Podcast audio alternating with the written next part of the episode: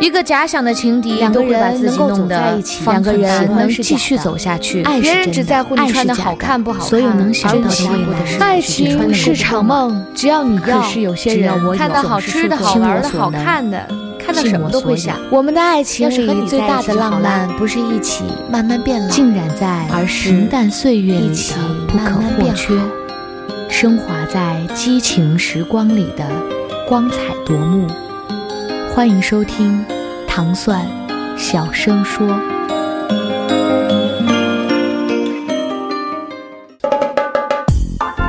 王说王有理，你说对不对？王说周边产品重金求子帆布袋火热预售中，预售期间限量推出大王王涵签名纪念版。背自己的丑包亮瞎别人的眼，微信公众号搜索“全站 all in”，全站怎么写全站全部的全，站上的站，全站。？all in 就是全部在里边儿，a l l 啊，i n in in in。关注全站 all in 后，回复“重金求子”，立刻购买。友情提示：小广告还有反面，是未公布的设计哦。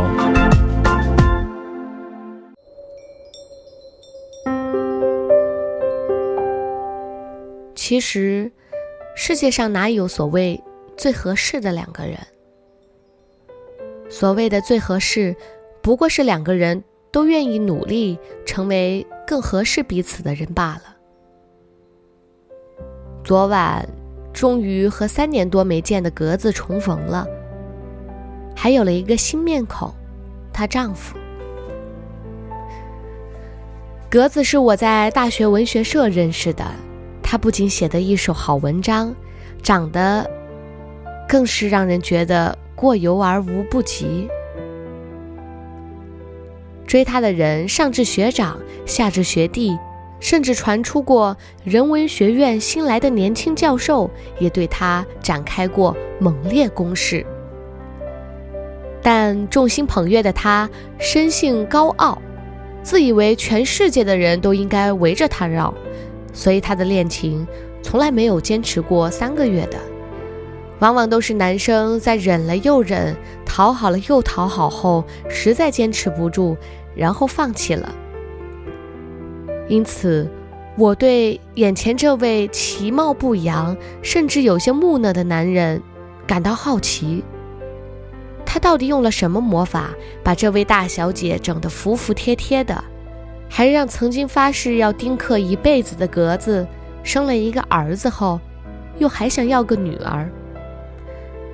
再看看格子，脸上自然流露出幸福安然，甚至以往从未表现过的小女人的模样。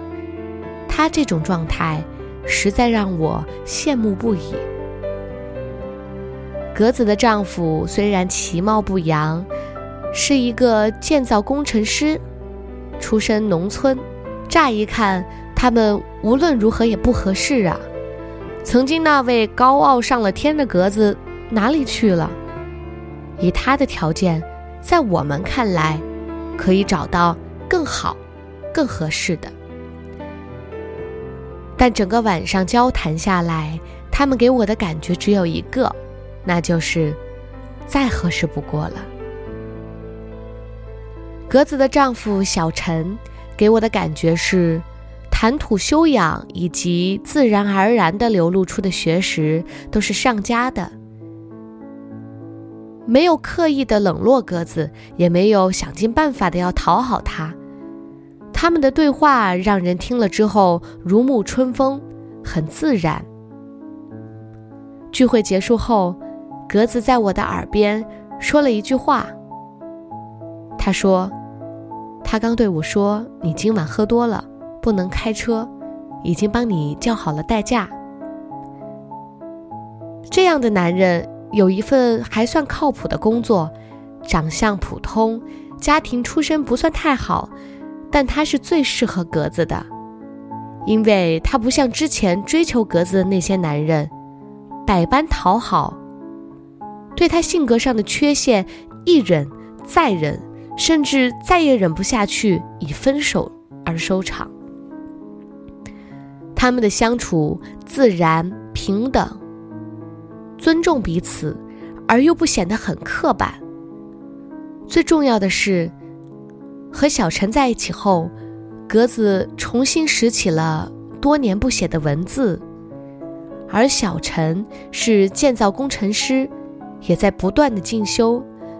当初家庭条件不太好的他，后来靠着自己的努力，竟然一边工作一边学习到了读了博士。我们单位有一个长相普通，甚至显得有些肥胖的女孩，但最后她让我们跌破了眼镜。没错，一个众多女性追求的高富帅，拜倒在了她的石榴裙下。他们现在已经有了一个可爱的儿子，还有一个未出生的小天使。在我们感慨他是全公司最幸运的人生赢家的时候，其实大家忽略了一点，那就是他性格超好。无论谁和他相处，都只有一个感觉：太舒服自然了。而伴随他的，还有不符合他身材容貌的见识、修养和优雅。如果你再用另一个眼光仔细地瞧瞧他，其实所谓的肥胖也可以理解为还未褪去的婴儿肥，突然就变得可爱多了。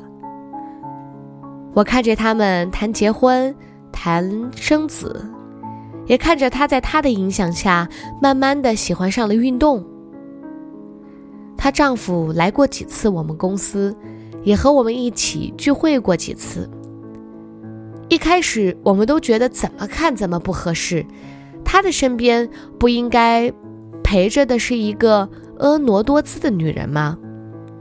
但慢慢的，从他们毫无修饰、大方自然的相处状态，显然发现他们就是最合适的那一对。所以说，最合适的两个人，也没有说非要容貌和财富都对等。而是遇到那个让你坦然做自己、不做作的他，你们能够互相欣赏，也能够彼此监督，不急不躁，在漫长的岁月里谱出最温暖的生活乐章。但其实世界上根本就没有最合适的，一开始就一拍即合的两个人。记得有人说过。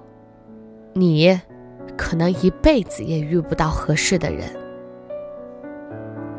所谓合适，不过就是两个人都愿意在未来漫长的岁月里为彼此而努力，变成更好的自己。